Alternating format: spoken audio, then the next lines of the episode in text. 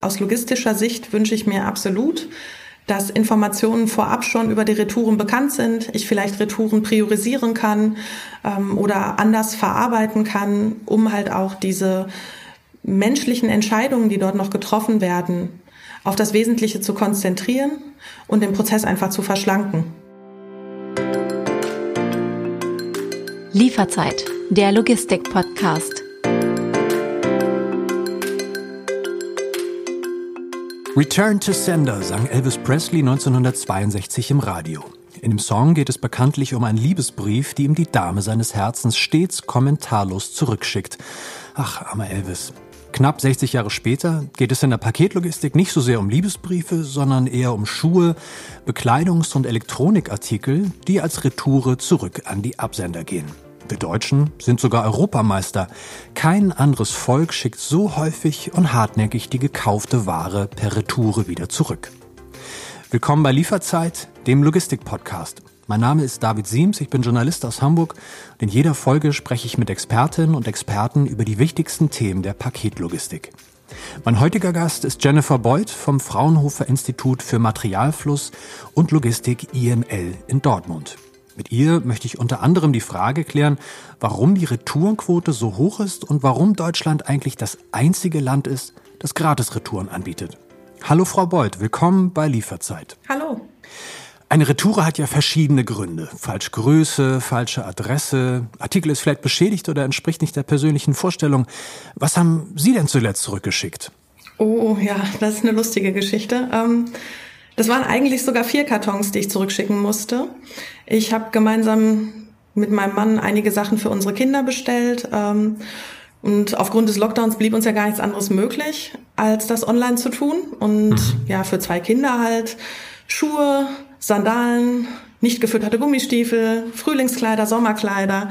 Da ist ein bisschen was zusammengekommen und wie das viele machen, haben wir das halt auch in zwei Größen bestellt wo ich ja schon wusste, eine geht definitiv zurück. Und das waren dann halt in Summe vier Kartons, die wir mit dem Bollerwagen zurückgebracht haben. Eine Retoure kennt ja jeder. Können Sie als Expertin einmal erklären, wie sieht der Weg so einer Retoure aus? Ähm, wir haben uns letztes Jahr und in dem Jahr davor verschiedenste Retourenprozesse angeschaut und haben dabei als Grundlage war eigentlich unsere Retourenstudie, wo wir festgestellt haben, dass es wenig Technikeinsatz im Bereich Retouren gibt. Wir hatten uns dort die Fashionbranche detaillierter angeguckt, weil die halt die höchsten Retourenquoten hat und dabei noch unterschieden nach Logistikdienstleistern und Herstellern. Die Arbeitshypothese, die wir hatten, war, dass es wenig Technikeinsatz gibt, dass dann schwarz auf weiß zu sehen war, überraschend und erschreckend zugleich, ähm, wie viel manuelle Prozesse dort eben stattfinden. Und wir hatten uns sechs unterschiedliche Retourenprozesse bei unter, fünf unterschiedlichen Unternehmen vor Ort angesehen. Ja, wie läuft sowas ab? Also man muss sich das so vorstellen, ich bringe mein Paket zum Carrier, der sammelt die dann, bringt die ja, genau wie eine Anlieferung bei uns zu Hause dann halt eben zu dem Logistikstandort, wo das abgewickelt wird. Nach der Anlieferung durch den Carrier, was oftmals mit normalen Warenanlieferungen von Neuwaren dort stattfindet, findet zunächst deswegen erstmal eine Sortierung statt, also Neuwaren auf die eine Seite, Retouren auf die andere. Die Retouren werden dann zwischengepuffert, was entweder auf Paletten passieren kann oder auch in größeren Rollwegen ähm, und nach Tagesdatum der Anlieferung sortiert. Ja, und da stehen sie dann erstmal bis zur Bearbeitung, was in der Regel so 24 bis 48 Stunden nochmal dauern kann. Dann gibt es Retourenarbeitsplätze, auch mehr als einen. Das ist in der Regel ein Steharbeitsplatz, so Schreibtischgröße, ein größerer Schreibtisch mit verschiedenen Utensilien noch drauf. Ähm, der Mitarbeiter oder die Mitarbeiterin holen sich dann zu Arbeitsbeginn eben zum Beispiel eine Palette oder einen Rollcontainer mit den Retourenkartons. Ja, und dann, wie man sich das halt um vorstellt, genau umgekehrt wie bei uns zu Hause. Wir machen das Paket auf, dann gucken wir erstmal, was ist dort alles drin, sortieren uns das, die einzelnen Positionen ähm, suchen den Lieferschein, rufen den, anhand des Lieferscheins können wir erkennen, welcher Auftrag dahinter ist. Das heißt, wir rufen uns den Auftrag dann im Computer auf ähm, und vergleichen eben das, was zurückgeliefert wurde, mit dem, was rausgeschickt wurde, um dann erstmal die einzelnen Positionen zu identifizieren. Und anschließend findet die Qualitätskontrolle statt. Das heißt, jedes einzelne Teil wird aus, ja, zum Beispiel jetzt bei der Kleidung, dann meistens ist es ja ein Polybag, wo es nochmal drin verpackt ist, ausgepackt, überprüft gegebenenfalls auch kleinere Verunreinigungen entfernt, neu zusammengelegt anhand eines ja, Faltmusters zum Beispiel für Hosen oder für Oberteile. Dann wird es in einen neuen Polybag verpackt, sofern der alte nicht nutzbar ist oder halt schon zu stark beschädigt. Und dann wird das Ganze verbucht in Abhängigkeit davon, ob es halt eben nochmal nutzbar ist oder nicht.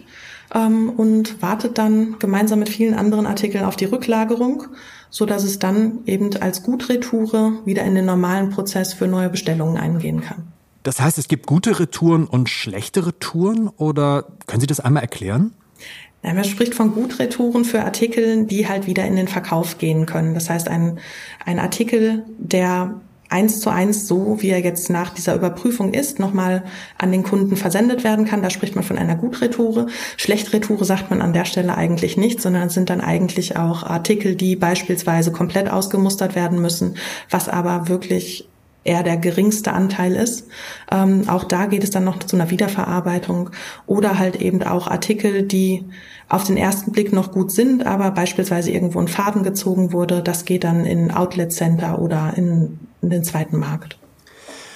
Ein Punkt, den wir in diesem Podcast ganz häufig besprechen und auf den wir immer wieder zurückkommen, ist natürlich das veränderte Bestellverhalten seit Pandemiebeginn.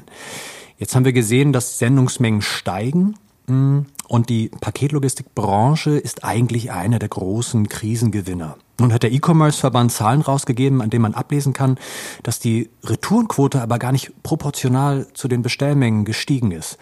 Können Sie nach einem Jahr oder etwas über einem Jahr Pandemie, die wir haben, so ein bisschen Ihre Erfahrung schildern? Was sind so Ihre Eindrücke? Ja, auf der einen Seite können wir uns ja mal die Zahlen anschauen. Ähm, also insgesamt ist das Volumen des Online-Versandhandels im ähm, letzten Jahr, also in dem Corona-Jahr, um mehr als 17 Prozent im Vergleich zum Vorjahr gestiegen. Das hat ja unterschiedliche Gründe. Muss ja jeder nur mal in seinem eigenen privaten Umfeld schauen. Ähm, aufgrund des Lockdowns waren viele Sachen einfach nicht kaufbar und trotzdem brauchte man sie gegebenenfalls. Das heißt, ich habe einfach tendenziell mehr bestellt. Zusätzlich sind ganz sicher auch noch neue Gruppen hinzugekommen ähm, gerade in älteren Jahrgängen, die halt auch vielleicht den Online-Versand stärker genutzt haben. Und ähm, wenn man dann sich die Retouren da in Kombination mit anschaut, dann ist es ja eigentlich auch logisch, dass die Retouren nicht proportional mitgestiegen sind, sondern es liegt ja vielmehr daran, vielleicht auch ich habe mir einen Sonnenschirm für meine Terrasse gekauft, weil das Gartencenter zu hatte. Da bin ich mir ziemlich sicher, dass ich den haben möchte, habe auch schon ordentlich recherchiert, hatte vielleicht auch schon einen im Blick und da ist mir im Vorhinein schon klar, dass ich den nicht zurückschicken werde. Bei Retouren im Fashion-Bereich sehen wir aber trotzdem weiterhin eine ähnliche Steigerung wie in den Jahren zuvor. Also muss man hier sich definitiv die Segmente im Einzelnen anschauen und sich da nochmal die Retourenquoten ähm, ansehen. Wenn wir nur auf die Retourenquote der Fashion-Bereiche schauen, dann sehen wir sogar eine weitere leichte Steigung im Vergleich zu den Vorjahren.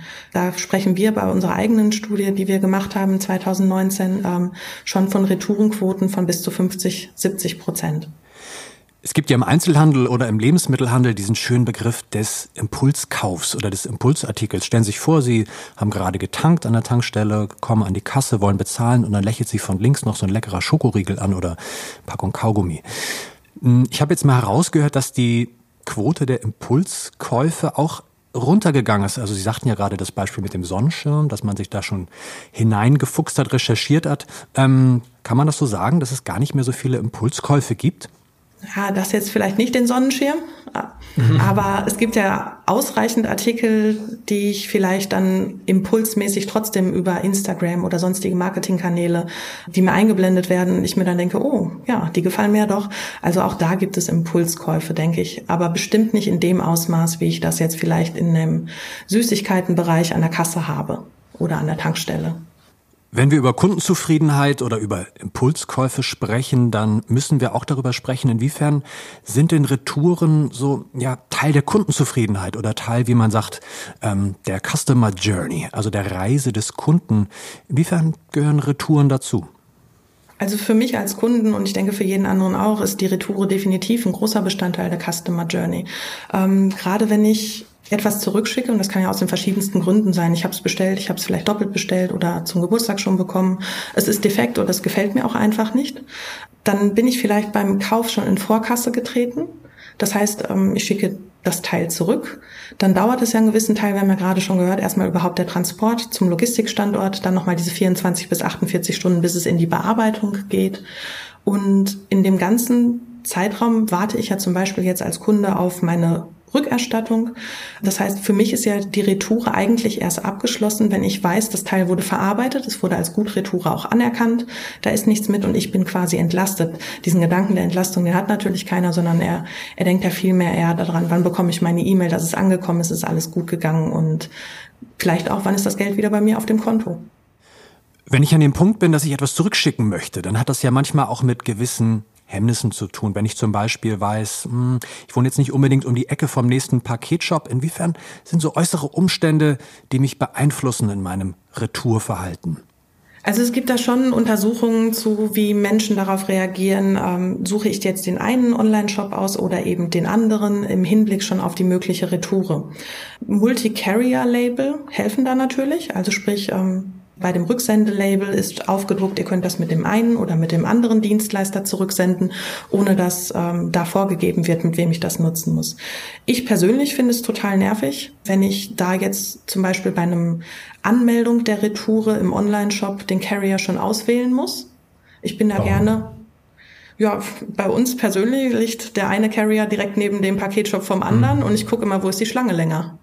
Mhm. So, und wenn ich da die Freiheit habe, dann gehe ich halt in den Shop, wo die Schlange am kürzesten ist. Und wenn ich mich allerdings vorher schon festlegen muss, das ist dann ja wie Lotto spielen, dann stehe ich da 50-50 Chance. Und na, wo ist denn jetzt die Schlange länger, wenn ich um die Ecke komme? Ähm, von daher, das ist halt eine Sache.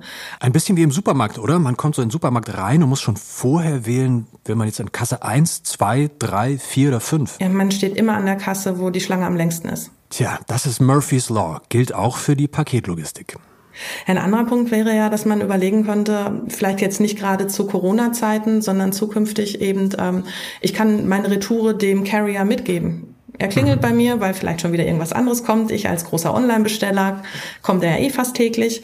Ähm, ich habe eine Retoure dort stehen. Es ist bestmöglich auch noch von diesem Carrier und ich frage ihn, ob er die mit aufnehmen kann. Wenn ich ein Paket bekomme, dann mache ich das Paket auf und im besten Fall freue ich mich ja darüber, was da drin ist.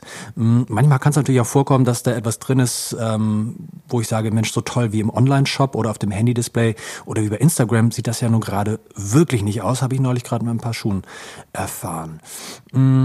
Nun käme ja das Prozedere, dass ich eigentlich einen Retourschein aus Papier ausfülle. Nun gibt es aber auch Dienstleister wie zum Beispiel Hermes, die sagen, Mensch, wir brauchen diesen Papierschein gar nicht mehr, sondern mach das doch per QR-Code. Die Daten werden erfasst und erleichtern auch Online-Shops die Abwicklung. Gibt es bei den Retouren eine Tendenz, wohin die Reise gehen wird? Werden wir bald nur noch Scheine aus Papier haben, Retourscheine, oder wird sich das Modell QR-Code durchsetzen? Was sagt Ihnen da so Ihr Bauchgefühl oder Ihr Verstand? Ich denke, da muss man sich die unterschiedlichen Perspektiven einmal betrachten. Wenn der Endkunde das sagen hätte, dann wäre es bestimmt weiterhin das Papierlabel. Aber warum? Weil es so bequem ist oder weil es so gelernt ist? Es ist einfach verdammt und schön bequem. Mhm.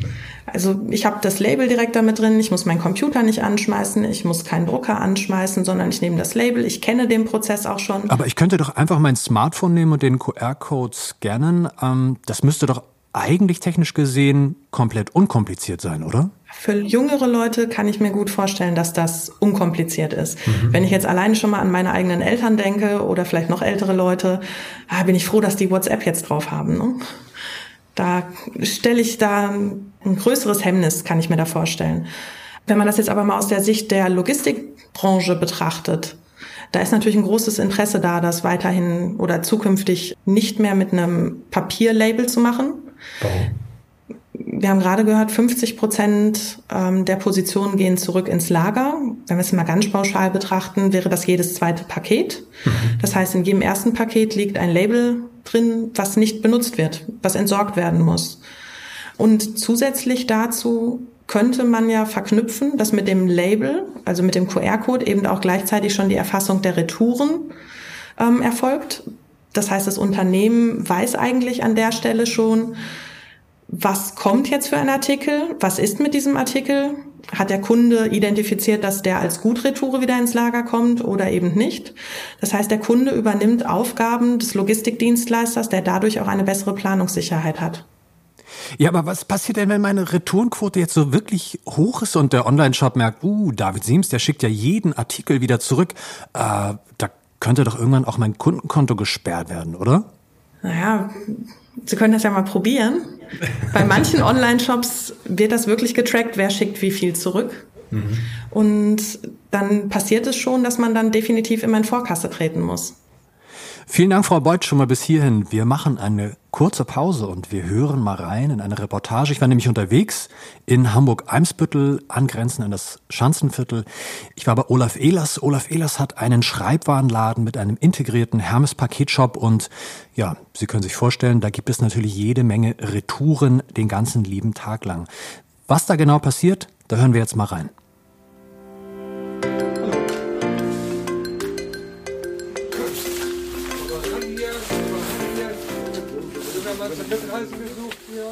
Ob Zeitschriften, Zigaretten, Füllfederhalter, Lottoscheine oder Hermes-Pakete.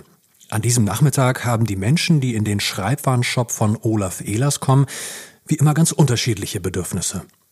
Ein älterer Herr ist auf der Suche nach einem Spielwürfel, ein junges Mädchen fragt nach Stickern, der Familienvater mit Jutebeutel will zum ersten Mal in seinem Leben Lotto spielen und den Jackpot knacken und zitiert dabei einen Spruch von Loriot.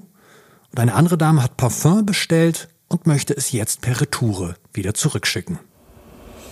Ich nehme die Ware erstmal so schnellstmöglich, wie es irgendwie geht, zurück. Ich habe immer so auf die Uhr gesetzt, dass er innerhalb von 20 Sekunden sein Produkt los ist und seine eigenen Wege wieder gehen kann. Dabei ist eben Hermes mit seinem einfachen System doch sehr entgegenkommend, weil es eben für den Kunden auch sehr simpel ist. Knapp 3000 verschiedene Artikel hat Olaf Ehlers in seinem Laden im Hamburger Stadtteil Eimsbüttel. Seit ein paar Jahren bietet er auch einen integrierten Hermes-Paketshop an. Statt die Sendung bis unter die Decke zu stapeln, hat er dafür eigens einen Schrank bauen lassen, per Maßanfertigung. Der Tagesablauf sieht folgendermaßen aus. So am Vormittag, so gegen 11 Uhr, kommt der Fahrer von Hermes und holt die Retouren ab. Ich greife ihn dann unter die Arme, weil ich mit dem System mich ganz gut auskenne und weil ich mich dafür auch interessiere und versuche auch diesem Fahrer äh, die Abwicklung so schnell wie möglich zuteil werden zu lassen. Auch wenn viele der Menschen primär wegen Zigaretten, Süßigkeiten oder Zeitung kommen, Retouren gehören bei Olaf Ehlers mittlerweile zum Standardservice. Das geht den ganzen Tag über. Die meisten Retouren bekomme ich immer am Dienstag, also am Montagnachmittag oder Dienstag, weil die alle am Wochenende bestellt haben. Und kurz vor Feierabend. Also wenn die Leute von der Arbeit zurückkommen und äh, dann noch die Sachen wieder zurückschicken wollen, die sie dann doch nicht haben wollen, weil sie qualitativ oder farblich oder was auch immer nicht in Ordnung sind. In Deutschland schicken die Menschen am meisten Schuhe oder Modeartikel wieder zurück. Im Eimsbüttler Schreibwarenladen gibt es hin und wieder auch etwas kuriose Sachen, die als Retoure aufgegeben werden. Das passiert schon regelmäßig. Äh, ich hatte einmal den Fall, da hat jemand ein Rudergerät für zu Hause, so eine Art Home-Trainer bestellt und brachte das dann am nächsten Tag zurück. Und da habe ich gefragt, warum das zurückgeschickt werden soll, weil es doch eigentlich nichts mit Größe oder qualitativ äh, zu tun hat, sondern einfach nur mit will ich haben oder will ich nicht haben. Und der Kunde hat gesagt, er könnte das doch nicht gebrauchen. Und mir fehlt einfach die Fantasie, um sowas in Ordnung zu finden, weil das ist für mich einfach aus der Lust heraus bestellt, ohne darüber nachzudenken, was da eigentlich vor Ort passiert. Wenn ein Artikel zurückgeschickt werden soll, dann gibt es mittlerweile nicht nur den alteingesessenen Lieferschein, den man ausfüllen muss, sondern auch den QR-Code, der die Retoure auf digitalem Weg einleitet. Ein Service, den auch Olaf Ehlers begrüßt. Ich persönlich finde den QR-Code gut, weil er spart halt erstens viel Papier. Die Leute bekommen den auf dem Handy zugewiesen und ich scanne den vom Handy ab und drucke das Handy aus. Dadurch äh, wird natürlich dementsprechend auch weniger Papiermüll produziert, den wir alle eigentlich nicht haben wollen. Willkommen zum zweiten Teil von Lieferzeit. Mein Gast ist Jennifer Beuth vom Fraunhofer Institut für Materialfluss und Logistik. Frau Beuth, wir haben ganz viel über das Thema Retoure gesprochen. Wir haben über die verschiedenen Möglichkeiten gesprochen, wie man den Artikel, den man bestellt hat, wieder zurückschicken kann, ob per Retourschein oder per QR-Code. Und ein Thema, das wir auch kurz anreißen sollten, ist das Thema Nachhaltigkeit. Nachhaltigkeit ist ja ein Thema, was uns gerade im Alltag überall begegnet. Alle Unternehmen haben das auch als Geschäftsmodell für sich entdeckt und Naja, ich frage mich, inwiefern kann denn die Paketlogistik oder auch der E-Commerce an dem Thema Nachhaltigkeit auch partizipieren? Wir sprachen darüber, Retourenquote liegt über 50 Prozent. Wenn wir sehen, ah, in fast über der Hälfte der Pakete liegt überall immer ein Retourenschein aus Papier dabei, der auf dem Altpapier landet. Also nochmal zusammengefasst gefragt, wie kann das Thema Nachhaltigkeit auch beim Thema Retouren wirklich ja, sinnstiftend stattfinden? Na, ich glaube, wir müssen von einer anderen Perspektive da dran gehen. Erstmal hat ja keiner, der im Online-Shop bestellt, Lust auf eine Retoure. Das ist ja für jeden auch nervig, das Ganze wieder zu verpacken und wegzubringen. Ähm, und dementsprechend wäre es natürlich schöner, wenn wir alle entschlossener und konzentrierter shoppen gehen. Das Problem ist aber, wir wurden ja dahin erzogen, Retouren zu generieren. Also es gab ja mal diesen großen Slogan, ähm, 2012 hatte ich gegoogelt, schrei vor Glück oder schick's zurück. Mhm.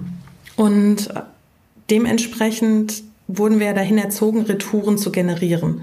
Das heißt, wir bestellen uns was, mit dem Wissen, dass wir einen Großteil davon bereits zurückschicken, weil die Kaufentscheidung erst zu Hause stattfindet. Und diese proaktive Ermutigung von Retouren führt ja dazu, dass wir einen extrem hohen Retourenanteil, insbesondere im Fashion-Bereich haben.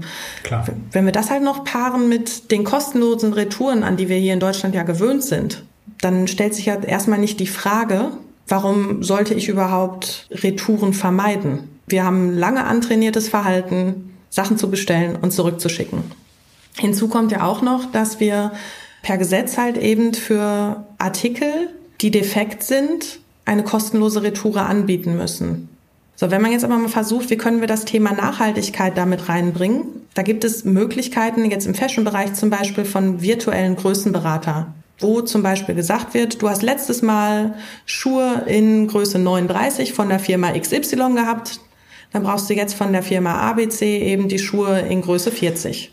Das wäre dann wahrscheinlich so eine Art Konfigurator, oder? Kenne ich auch aus meinen eigenen Shopping-Erlebnissen, wenn dann zum Beispiel bei meiner Customer Journey steht auf dem Foto, das Model trägt äh, Größe L und ist 1,89 Meter groß und wiegt 80 Kilo. Dann weiß ich ungefähr, ja, könnte mir wahrscheinlich ähm, gut passen. Das heißt, ähm, so kann man sich wahrscheinlich auch dann dem Wunschartikel besser nähern, ohne ihn wieder zurückzuschicken, oder?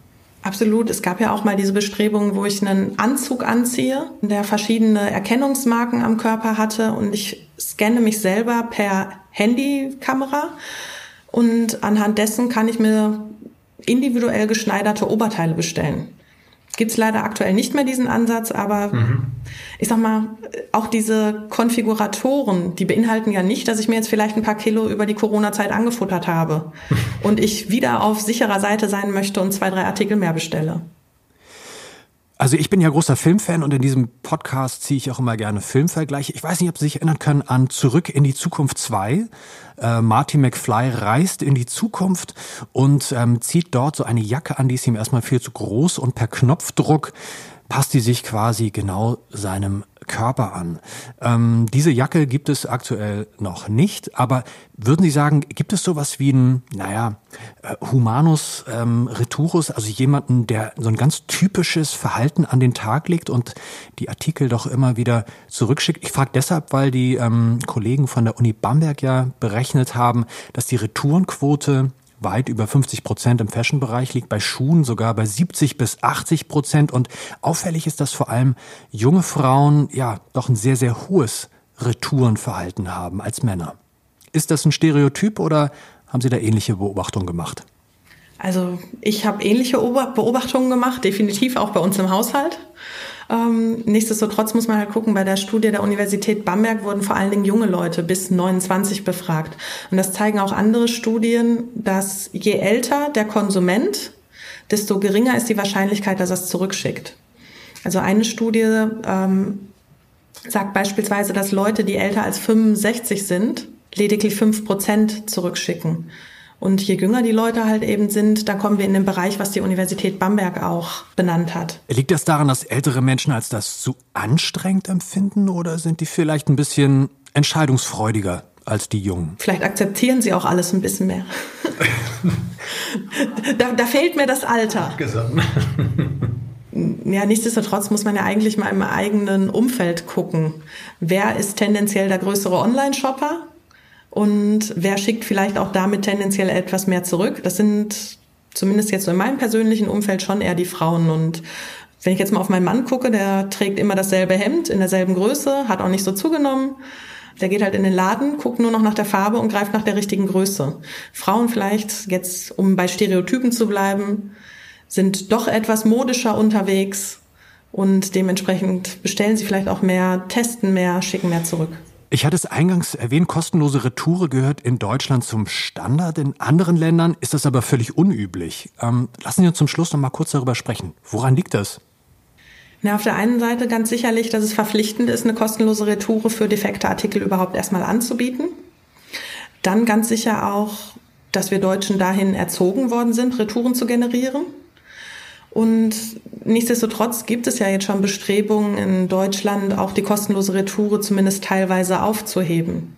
Da muss man halt einfach schauen, wie sich der Markt entwickelt. Vielleicht auch was notwendig sein wird, weil wir gar nicht mehr die notwendigen Kapazitäten haben, die Pakete hin und her zu schicken. Das sind ja wirklich Mengen, die dort versendet werden. Zum Beispiel gemäß der Studie von uns in einem Logistiklager 22.000 Pakete pro Tag die nur als Retoure ankommen. Das ist Wahnsinn, das kann man sich nicht vorstellen. Also sprechen wir von einem quasi ausverkauften Fußballstadion eines Zweitligisten. Ja, nicht ganz so schlimm. Also nicht ganz so groß. Ähm, die Pakete können ja auch relativ klein sein. Angenommen, auf jedem Sitzplatz liegt eine Sendung, so meinte ich das. Ich jetzt hier habe natürlich das Dortmunder Stadion im Kopf als Dortmunder. Es sind schon große Mengen, die dort be bewegt werden. Und vor allen Dingen bei einer Retoure ist ja am Hinweg versucht man das Paket optimal auszunutzen. Das heißt, wir verschicken wenig Luft und die wenigsten Kunden verkleinern ja das Paket, versuchen dann noch irgendwas rauszubasteln, sondern wir verschicken gerade bei den Retouren sehr viel Luft. Wenn wir zum Schluss noch mal ein bisschen in die Zukunft schauen, so in die nächsten fünf bis zehn Jahre, was wäre so Ihr Wunsch? Soll alles so bleiben, wie es momentan ist? Oder wir sprachen ja über die unterschiedlichen Möglichkeiten, ne, wie man das Retourenverhalten auch beeinflussen kann. Stichwort QR-Code, Stichwort Retourschein aus Papier. Was wäre Ihr persönlicher Wunsch? Wohin soll die Reise gehen? Aus logistischer Sicht wünsche ich mir absolut, dass Informationen vorab schon über die Retouren bekannt sind, ich vielleicht Retouren priorisieren kann ähm, oder anders verarbeiten kann, um halt auch diese menschlichen Entscheidungen, die dort noch getroffen werden, auf das Wesentliche zu konzentrieren und den Prozess einfach zu verschlanken. Aus persönlicher Sicht, mir ist egal, wo die Reise hingeht, Hauptsache es bleibt einfach. Da muss man wirklich gucken, wie der Markt sich entwickelt. Hauptsache, die vielen Pakete kommen schnell wieder zurück und auch die neuen Kinderklamotten kommen in der richtigen Größe an. Frau Beuth, vielen Dank für das Gespräch. Ich habe wieder viel gelernt. Und ähm, liebe Zuhörerinnen und Zuhörer, wenn Sie uns folgen wollen, dann folgen Sie uns bei Twitter unter hermes-presse. Hintergrundartikel zu dieser und zu allen anderen Podcast-Folgen finden Sie im Internet unter www.newsroom.hermesworld.com oder schreiben Sie uns an presse@hermesworld.com. Vielen Dank und bis zum nächsten Mal. Danke auch, hat Spaß gemacht.